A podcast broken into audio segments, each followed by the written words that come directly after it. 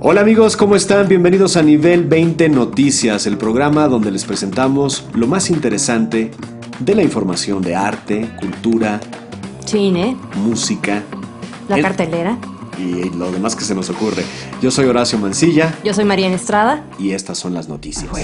Pues llegó el Día de Muertos y si no tienen algo mejor que hacer, como ir a Miski y este tipo de cosas, se pueden ir a ver Halloween. ¿Quién no recuerda esta película?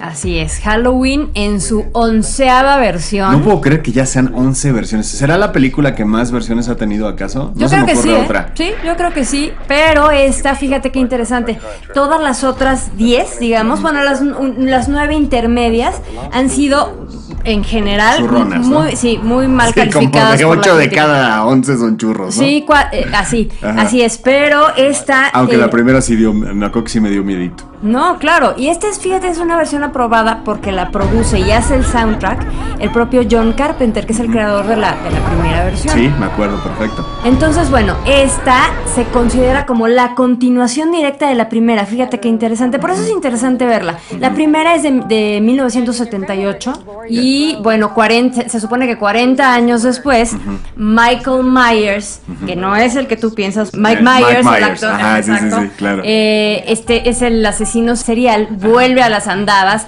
y eh, regresa Jamie Lee Curtis como Laurie Strode, que todos la recordamos porque Claro. como la perseguía. Entonces, bueno, hoy tiene 59 años la actriz, creo que ahora sale su hija y su nieta en la película. En teoría, no son, no son las reales, pero, Claro. pero aparecen, ¿no? Entonces, Oye, y seguirá haciendo la misma música. Me acuerdo mucho del tema, que era, era así como muy. Era escalofriante, es pero icónico. pegajoso, ¿no? Sí, ¿cómo iba? Mira, me sé el de, el de- John Carpenter hizo también el de Christine, el del coche mal- malvado y diabólico, ¿te acuerdas? Sí, cómo no.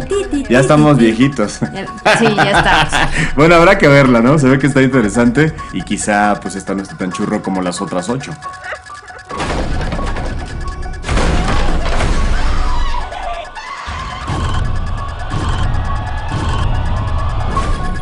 Para los que les gusta la buena pintura, los buenos museos, el Museo de Arte Moderno de la Ciudad de México siempre tiene algo interesante y creo que en esta ocasión no es la excepción porque está nada más y nada menos que Remedios Varo, la pintora española surrealista. Sí, eh, Remedios Varo ha estado varias veces en el Museo de Arte Moderno. Regresa del 19 de octubre al 1 de enero eh, con una muestra que eh, reúne una colección de objetos simbólicos, intercambios epistolares, que le da un carácter muy íntimo esta muestra. Y esto es lo que, la- lo que la hace valiosa, de- después de tantas muestras que hemos tenido de Remedios Varo, ¿no? Claro, Y nada más recordar esta parte tan mágica y tan mística de Remedios Varo, que además también tenía Leonora Carrington, que también acaba de tener una exposición en, en el museo. ¿no? Bueno, y tienen hasta el mes de enero para verla. Todas las vacaciones, no se la pierdan.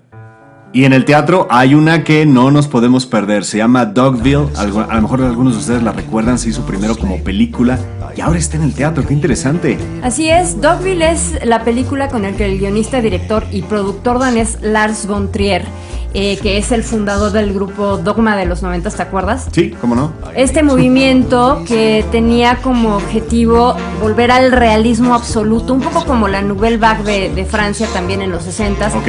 Eh, bueno, la traen a México, es el estreno mundial y e interesante porque cuando veías la película lo que veías era una puesta en escena.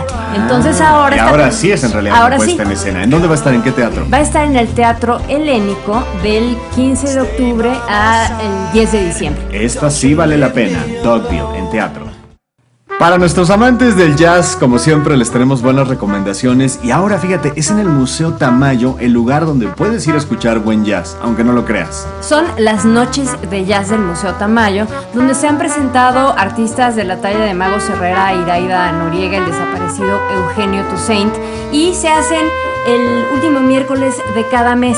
Y esta vez será el 31, el 31 de octubre. Ah, qué bien. ¿Y quiénes son los artistas que vienen? ¿Sabemos? Sí, se presenta Ingrid Bourjan con su, eh, con su grupo, que es parte de una generación de jazzistas que intentan rescatar las tradiciones musicales de México y difundirlas a nivel mundial. El costo es de 250 y 200 con credencial de estudiante o de adulto mayor. Pues la verdad está baratón.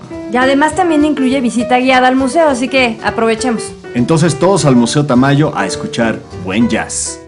Gracias por acompañarnos en Nivel 20 Noticias con lo más sobresaliente del arte, la cultura, el teatro.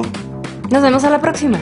Horacio Mancilla. Y María Estrada. Aquí los esperamos. Nivel 20.mx y en todas nuestras redes sociales.